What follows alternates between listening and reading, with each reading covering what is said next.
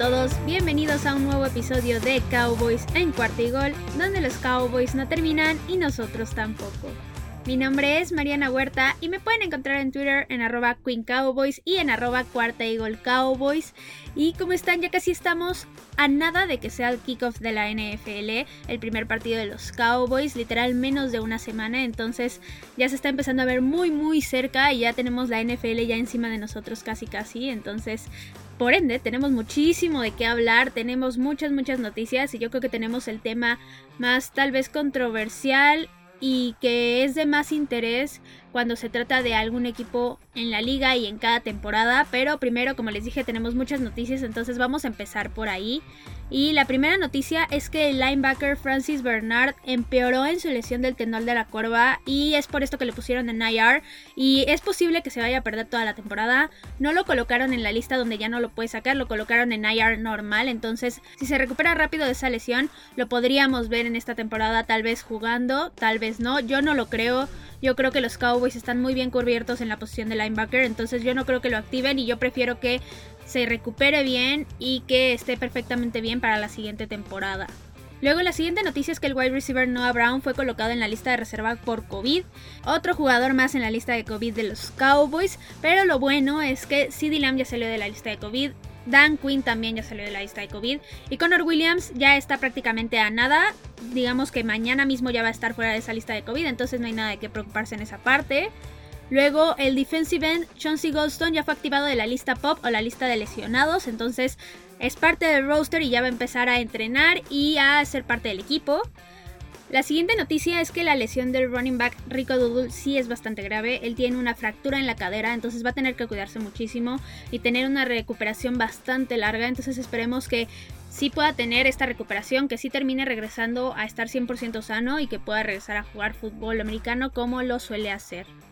Y ahora vamos a hablar un poco de los cortes que hubo del equipo el martes, porque como ya saben, o si no saben, pues se los informo de una vez, ya se hicieron los cortes para el roster final de 53 jugadores en toda la NFL. Esto fue el día martes, como les digo. Y empecemos porque los Cowboys por fin habían cortado al coreback Ben DiNucci. Había sido un día muy, muy bello. Pero fue muy muy corto este momento porque al siguiente día los Cowboys decidieron firmarlo otra vez para el Practice Squad. Yo no sé por qué, la verdad es que no entendí este movimiento y ahorita vamos a ver más adelante por qué, porque también cortaron otro jugador de esa posición. Pero bueno, sigamos con los cortes. También los Cowboys cortaron al safety Tyler Coyle, al defensive tackle Austin Failu, al coreback Garrett Gilbert y justo aquí voy. Para mí Garrett Gilbert es mejor que Ben DiNucci. Sin duda alguna, yo en cualquier momento lo elegiría primero a Garrett Gilbert y a Ben DiNucci. Y no sé por qué los Cowboys, en lugar de firmar a Mendinucci al Practice Squad, no firmaron a Garrett Gilbert. Pero pues Garrett Gilbert ya bye bye porque fue firmado por Nueva Inglaterra. Entonces ya no podrá ser parte de los Cowboys, al menos en esta temporada. Luego siguiendo con los cortes, los Cowboys cortaron al defensive end Rondell Carter, al safety Darian Thompson, al wide receiver Osiris Mitchell, al tackle Eric Smith, al running back Jaquan Hardy, al running back Brendan Knox, y esto sí me impresionó bastante que cortaran a los dos, al cornerback Deante Burton, al guardia que también puede ser centro Braylon Jones, al wide receiver Johnny Dixon, al fullback Neil Ralston, al long snapper Jane McQuaid, que él fue un corte completamente estratégico. Él es el long snapper del equipo. Nada más lo cortaron para poder hacer espacio para otro movimiento más adelante que les voy a decir cuál fue. Pero él va a seguir siendo parte del equipo. El guardia tackle Isaac Alarcón, que ahorita más adelante hablamos de Isaac Alarcón. Y al punter Brian Anger, pero aquí lo mismo. Fue un corte completamente estratégico. Fue un movimiento para hacer espacio en el roster y ya. Y justo de estos jugadores, no todos dejaron de ser parte de los Cowboys. Y hubo varios que se quedaron en el Practice Squad. Entonces voy a decir los jugadores que están ahí. En el Practice Squad quedaron el Titan Jeremy Sprinkle, el coreback Ben DiNucci, que es terrible, como ya les dije, pero ni modo. Al running back Jaquan Hardy, que sí, como les dije, se me había hecho bastante raro que cortaran a los dos running backs. Yo pensé que justo al menos alguno se iba a quedar en el equipo y el otro en el practice squad. Pero no, solamente que se quedaron con Jaquan Hardy para el practice squad, lo cual no me molesta para nada. Creo que es un buen jugador. Creo que demostró lo que vale, sobre todo en ese último partido de pretemporada. Entonces, qué bueno que al menos se quedó en el practice squad.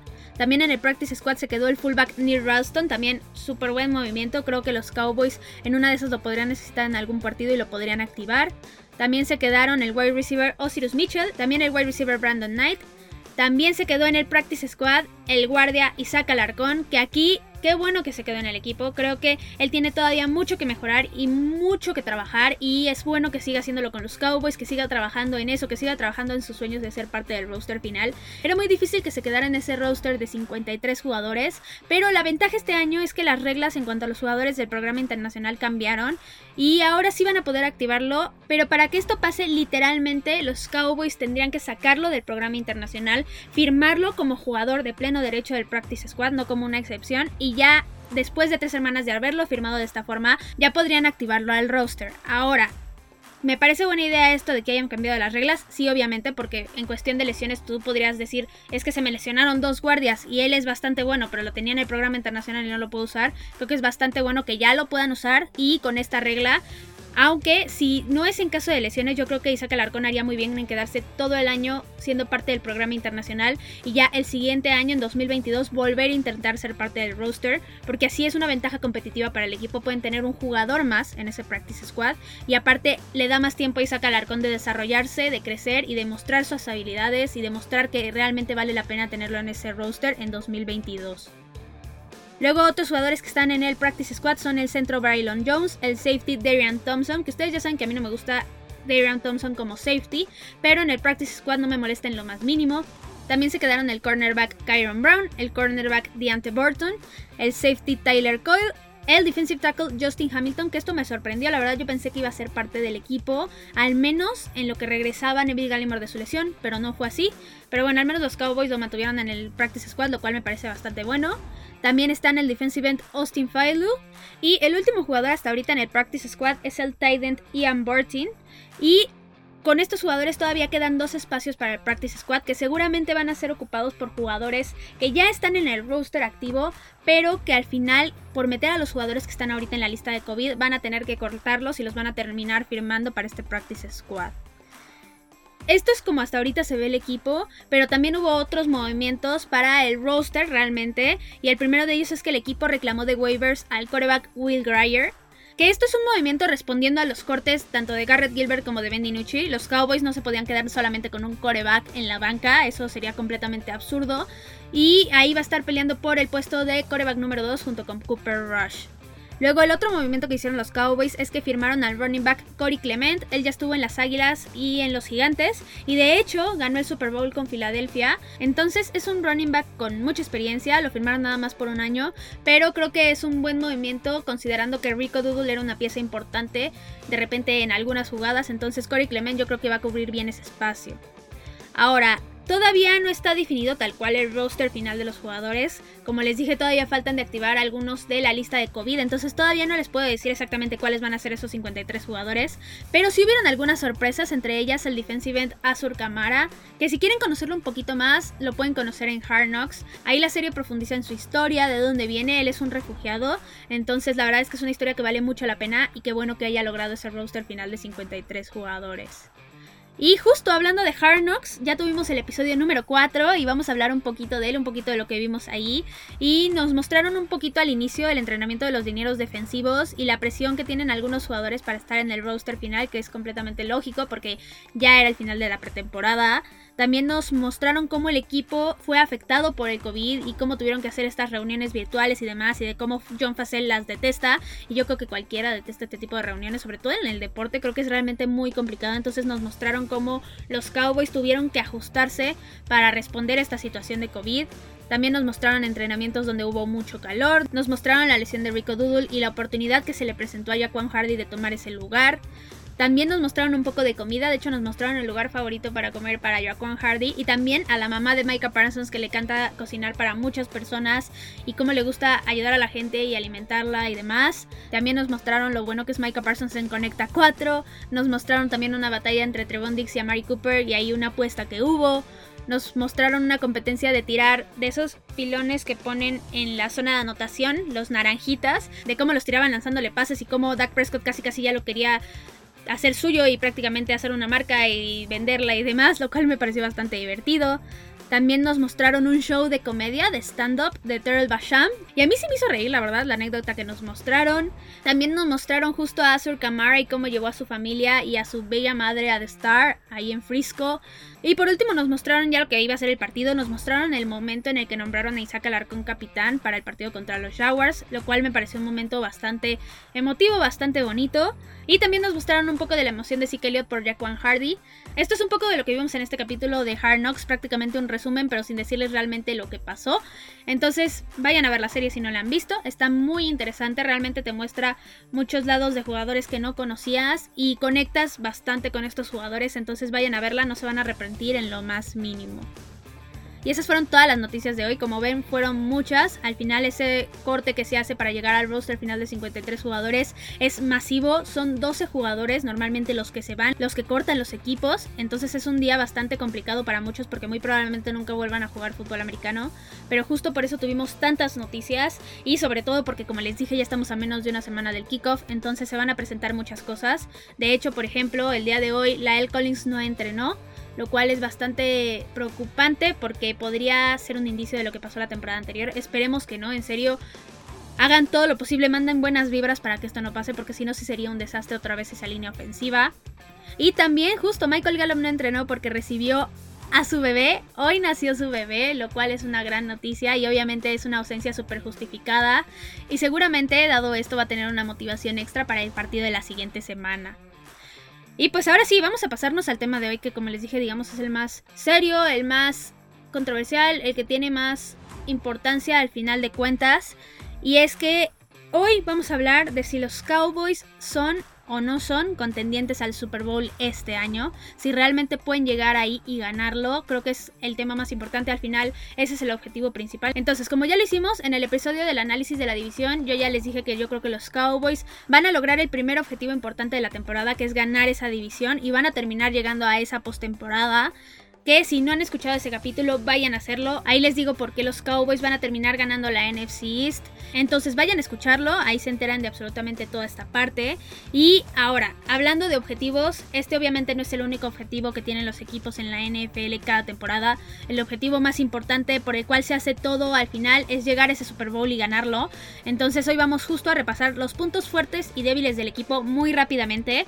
Y vamos a analizar cada división de la NFL para ver cuáles son los equipos que podrían llegar esta postemporada y que al final los Cowboys podrían terminar enfrentando, ya sea obviamente en los juegos de la conferencia nacional o en el Super Bowl, hablando obviamente de los equipos que pertenecen a la conferencia americana. Entonces vamos a empezar por los Cowboys. Y como ya sabemos, el equipo lleva muchos años sin llegar a un Super Bowl, sin llegar siquiera a un campeonato de la conferencia nacional. Y el año pasado justo eran bastante favoritos para llegar lejos, para al menos llegar a ese campeonato, pero lamentablemente ya sabemos que las lesiones no permitieron que esto pasara todo el plan prácticamente se fue hundiendo poco a poco desde el primer partido. Entonces los Cowboys sí se quedaron bastante lejos de esa postemporada, a pesar de que la última semana todavía había posibilidades numéricas de que pudieran pasar a esos playoffs. Realmente estaban muy lejos, se veía muy muy complicado desde el momento en que Dak Prescott se lesionó. Entonces Sí, fue un año del fracaso, un año que no se consiguió nuevamente el objetivo, pero este año las cosas ya son diferentes. Los Cowboys no son favoritos como en 2020, pero sí tienen las cualidades que fácilmente los podrían poner en los playoffs y que sea una temporada completamente distinta a la de 2020. Entonces vamos a repasar justo cuáles son estas cualidades que tienen los Cowboys y también cuáles son las debilidades que les podrían dejar fuera en esa postemporada de seguir peleando por ese Super Bowl. Y vamos a empezar por los puntos fuertes. Los puntos fuertes de los Cowboys son bastante sencillos de visualizar y de ver. Primero es la ofensiva, claramente. Dak Prescott, Elliott, la línea ofensiva, el trío superpoderoso de wide receivers. La verdad es que eso es ya un plus completamente enorme. Les da una ventaja muy grande sobre otros rivales de la NFL. Es muy fácil que los Cowboys anoten, anoten rápido y anoten muchos puntos. Entonces vamos a tener una ofensiva muy explosiva, lo cual da mucha posibilidad de que los Cowboys ganen muchos partidos donde las defensivas no son las mejores de los otros equipos o donde el juego es tan ofensivo que al tú anotar muchos puntos te pones automáticamente en una ventaja para poder ganarlo. Ahora, otro punto fuerte, digamos, es que ya es el segundo año de Mike McCarthy, ya está mucho más establecido su plan de trabajo, ya hubo training camp, ya hubo pretemporada, entonces esto va a ayudar bastante. También tenemos a un mejor coordinador defensivo con Dan Quinn, definitivamente es una mejora y está haciendo cosas buenas. A mí me gustó lo que vi en la pretemporada. Todavía tengo muchas reservas porque quiero verlos realmente en un partido ya de NFL y contra un rival tan fuerte como lo es Tampa Bay, pero por mientras sí se ve mejor esa defensiva. También, justo hablando de la defensiva, tenemos un super jugador con Micah Parsons. En serio, nuevamente se los digo, se los repito, para mí va a ser el rookie defensivo del año lo está haciendo excelentemente bien y apenas va la pretemporada y el training camp, entonces ya lo quiero ver en esa temporada regular, quiero ver cómo sorprende absolutamente todos. Y el último punto fuerte que yo les veo a los Cowboys es que tienen un calendario favorable, la verdad, es un calendario más fácil que el de Washington, entonces esto les va a ayudar a ganar esa división y también les va a ayudar a conseguir victorias de manera más concreta, de manera más controlada y de forma que los Cowboys no sufran tanto semana tras semana. Ahora, hablando de los puntos débiles de la contraparte, no hay mucha profundidad en el roster de ambos lados, tanto en la ofensiva como en la defensiva. Prácticamente una lesión si te mete en muchos aprietos, entonces los Cowboys tienen que ser muy sanos esta temporada. Prácticamente no se pueden lesionar.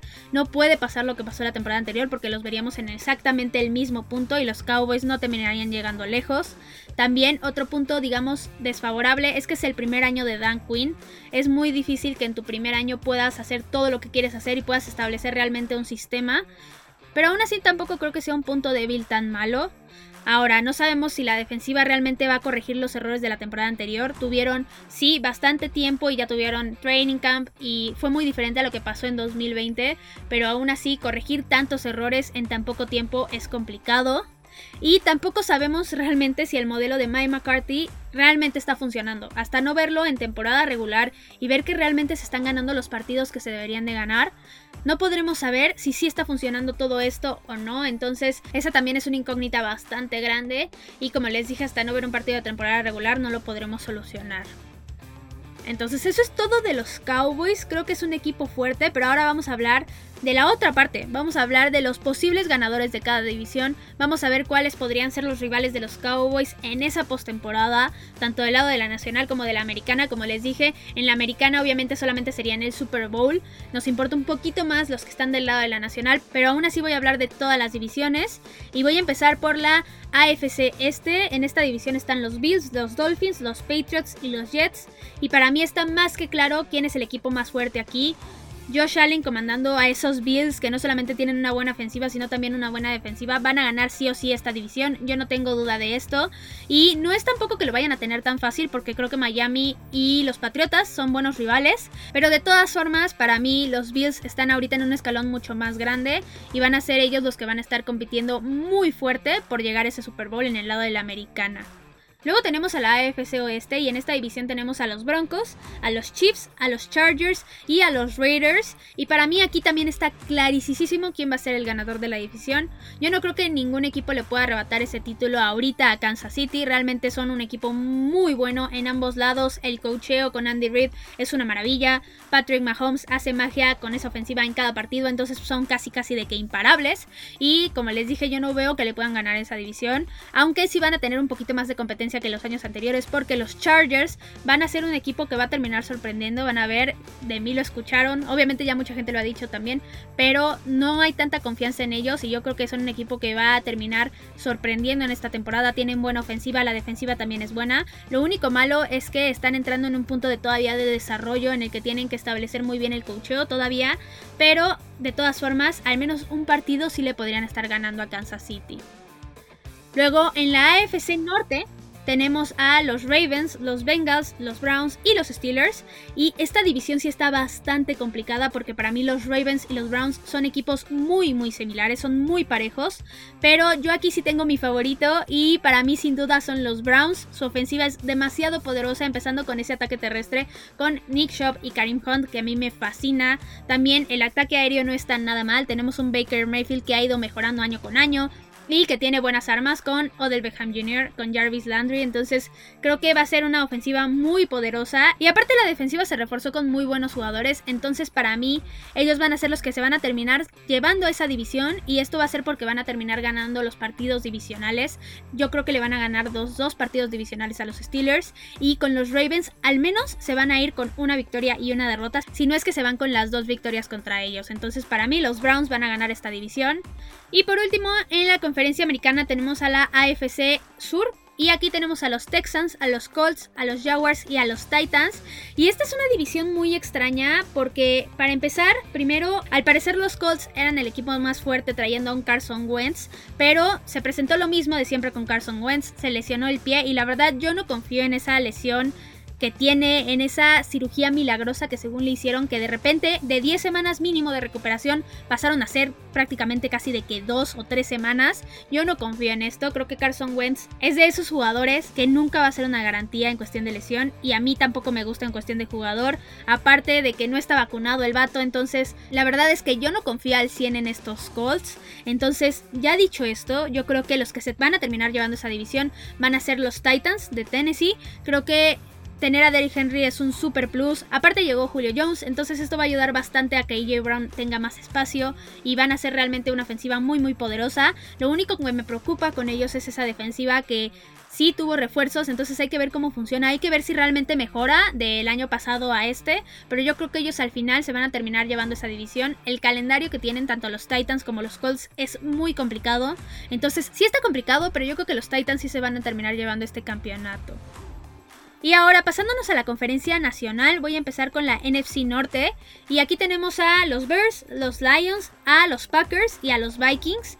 Y esta es una división en la que tampoco se me complicó para nada decidir. Creo que Aaron Rodgers en su último año con Green Bay va a volver a ganar esa división. Realmente la ofensiva está muy bien y son un equipo muy completo, entonces yo creo que sí van a terminar ganando. Aquí lo que realmente ayuda mucho a Green Bay a llevarse ese campeonato es la división como tal. Chicago es un equipo que está muy mal administrado y por alguna razón extraña de la vida no quieren iniciar a su mejor coreback en la semana 1, entonces ahí ya se están metiendo el pie solitos. Los Lions son un completo desastre, entonces ellos no van a competir para nada por esa división. Y los Vikings tienen muy buena ofensiva, pero lo que me preocupa bastante es la defensiva. No creo que esté para nada al nivel, entonces creo que les va a terminar costando trabajo ganar esos partidos donde van contra equipos muy completos como Green Bay en este caso, o prácticamente cualquier equipo que esté muy bien balanceado. Entonces al final aquí Green Bay se va a terminar llevando esta división sin duda alguna. Luego tenemos a la NFC Sur, aquí tenemos a los Falcons, a los Panthers, a los Saints y a los Buccaneers. Y aquí también fue muy sencillo predecir quién iba a ganar. Al final aquí tenemos al campeón del Super Bowl y es exactamente el mismo equipo el que va a estar jugando en esta temporada prácticamente. Entonces Tampa sí se va a llevar demasiado sencillo esta división. No es como que no vayan a tener competencia, pero al final Atlanta es un equipo muy gitano que no saben cerrar partidos y hasta no saber que ya saben ganar en ese cuarto cuarto y que no echan todo a perder, no podemos decir realmente nada más de ellos. Luego los Panthers tenemos que ver realmente si Sam Darnold va a darle ese giro a ese equipo y va a hacer que puedan encarrerarse esa postemporada, pero otra vez, hasta no saber realmente qué onda con Sam Darnold, no podemos realmente decir que pueden competirle a Tampa Bay. Y los Santos, lo mismo, hay una situación muy complicada ahí y es que ya no está Drew Brees, entonces hasta no ver que Jameis Winston puede hacerlo bien y que puede darle victorias a ese equipo, no podemos decir que pueden competirle a Tom Brady y a su equipo. Y por último tenemos a la NFC Oeste y aquí tenemos a los Cardinals, a los Seahawks, a los 49ers y a los Rams. Y esta, sin duda alguna, sin pensarlo mucho, es la división más complicada en la NFL, es la más competida. Prácticamente va a ser una división que se va a terminar definiendo en esos partidos divisionales en quién le pueda ganar a su rival divisional. Y para mí el equipo que justo se va a imponer y que va a ganar estos partidos van a ser los Rams. Para mí los Rams van a ganar esta división. Me encanta Matthew Stafford como jugador y con la ofensiva que tiene, a pesar de la lesión de Cam Makers, creo que puede hacer muchísimo. Y la defensiva es una de las mejores de la NFL. Entonces para mí los Rams son el equipo más completo de esta división y esto va a ser más que suficiente para poder llevarse ese campeonato. Va a estar muy muy cerrada esta división, no creo que vaya a estar nada fácil y nos va a dar muy buenos espectáculos, entonces ya con eso, con que nos den espectáculo, yo creo que es más que suficiente. Ahora, ya acabamos con las divisiones de la NFL pero esos no solamente son los equipos que van a estar en esa postemporada. Como ya sabemos, también hay lugares de comodines, que de hecho son tres. Entonces vamos a hablar de cuáles van a ser los que para mí van a terminar ganándose esos lugares. Y voy a empezar con la conferencia americana. Y para mí el primero que se va a llevar ese lugar van a ser los Ravens. Como dije, su división va a estar muy muy cerrada y se van a quedar prácticamente a un paso de ganarla. Y por esa simple razón, para mí van a estar en esa postemporada, van a tener un récord muy bueno. Entonces ahí los vamos a ver. También mi siguiente candidato es Miami. Realmente me gustó mucho lo que hicieron en la temporada pasada y con los refuerzos que han traído, más que es el primer año de Tua completo, creo que lo van a hacer bastante bien y van a terminar llegando a esa postemporada. Y el último equipo, que aquí sí voy a hacer una predicción bastante arriesgada, es una apuesta al final de cuentas. Y yo creo que el último equipo que se va a terminar llevando ese lugar van a ser los Chargers. Creo que su ofensiva comandada por Justin Herbert es muy poderosa. Su defensiva no lo hace nada mal. Entonces va a ser un muy buen año para Justin Herbert. Yo creo que sí también van a arreglar ese problema que no podían cerrar los partidos y que lo terminaban perdiendo realmente porque no podían mantener el control y les terminaban anotando y les terminaban ganando en ese último minuto. Entonces yo creo que este problema también lo van a solucionar y yo creo que ellos van a ser los que van a terminar dando la sorpresa. Ahora, no descarto para nada a los Colts, creo que son un equipo bastante poderoso, pero como les dije yo no confío en Carson Wentz, prácticamente nunca he confiado en él, entonces yo creo que esto va a terminar dejándolos fuera. No por el desempeño necesariamente, pero capaz que ahí se les termina lesionando. No quiero decir que se va a lesionar, toco madera. Obviamente yo no quiero que se lesione ningún jugador, pero es la constante con Carson Wentz. Entonces yo no metería las manos al asador para decir que los Colts fácilmente van a llegar a esa postemporada. Ahora, pasándonos a la nacional, aquí el primer comodín yo creo que se lo van a llevar los 49ers. Como dije, su división es la más competitiva de toda la NFL, entonces va a ser muy difícil que la ganen, pero sí van a tener un récord ganador y que va a ser suficiente para ponerlos en esa postemporada. Entonces yo creo que aquí va a estar el primer comodín. El segundo también está en esta división y yo creo que van a ser los Seahawks. Creo que también van a tener un récord ganador, un récord competitivo que los va a terminar colocando en esa postemporada. Y por último, mi último candidato es el Washington Football Team. Como lo dije en el análisis divisional, van a tener un calendario difícil, pero esa defensiva los va a terminar llevando esa postemporada. Es una de las defensivas más buenas de la NFL, entonces al final ellos van a tener ese último lugar en esta postemporada. Entonces, recapitulando, ya tenemos a los equipos que yo creo que van a estar en esa postemporada. Y primero en la conferencia nacional yo creo que va a estar Green Bay, Tampa Bay, los Rams, obviamente los Cowboys, los 49ers, Seattle y Washington. Y del lado de la americana yo creo que van a estar los Bills, Kansas City, los Browns, los Titans, los Ravens, Miami y los Chargers. Y entonces vamos a ver a quiénes le podrían ganar los Cowboys así de este equipo, el equipo que conocemos, el equipo que todavía no sabemos si tiene mejor defensiva o no, el equipo que realmente es la ofensiva que ya le hemos visto jugar y una defensiva que pinta para mejor, pero quién sabe. Entonces, de parte de la Nacional, en los partidos prácticamente que van a ser los que van a llevarlo al Super Bowl, yo creo que los Cowboys ahorita solamente le podrían ganar al Washington Football Team y a Seattle. Yo creo que los demás rivales son demasiado fuertes ahorita, al menos en papel se nota que son mejores, entonces yo creo que nada más a ellos le podrían ganar. Y del lado de la americana, que al final sería enfrentarlos en el Super Bowl, en este momento yo creo que los Cowboys solamente le pueden ganar a los Titans, a Miami y a los Chargers. Los otros equipos también los veo muy difíciles. De repente tal vez se podría dar una buena pelea con los Browns, pero hasta no ver, no creer. Como les digo, es muy difícil predecir cuando no sabes realmente si esa defensiva va a ser mejor. Entonces, por mientras, yo creo que esos son los equipos a los que los Cowboys le podrían ganar. Y si es lamentable, pero pues ni modo. Y nada más para concluir el tema, como pueden apreciar, este año sí se ve bastante más complicado para los Cowboys que el año anterior, o al menos como pintaba el inicio de la temporada anterior. La postemporada también se ve bastante complicada. Hay equipos muy muy buenos en este 2021.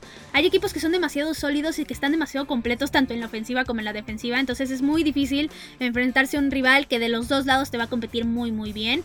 Y justo por eso, mi predicción para los Cowboys este año es que van a llegar a ese juego divisional pero hasta ahí. Yo creo que los Cowboys no van a poder pasar de esa etapa, creo que se les va a complicar mucho ya los siguientes rivales y van a terminar perdiendo otra vez en ese juego divisional.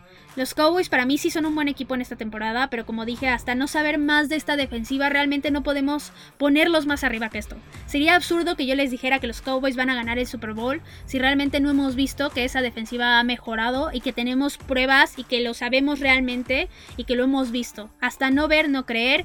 Entonces sí, para mí los Cowboys no van a pasar de ese partido divisional.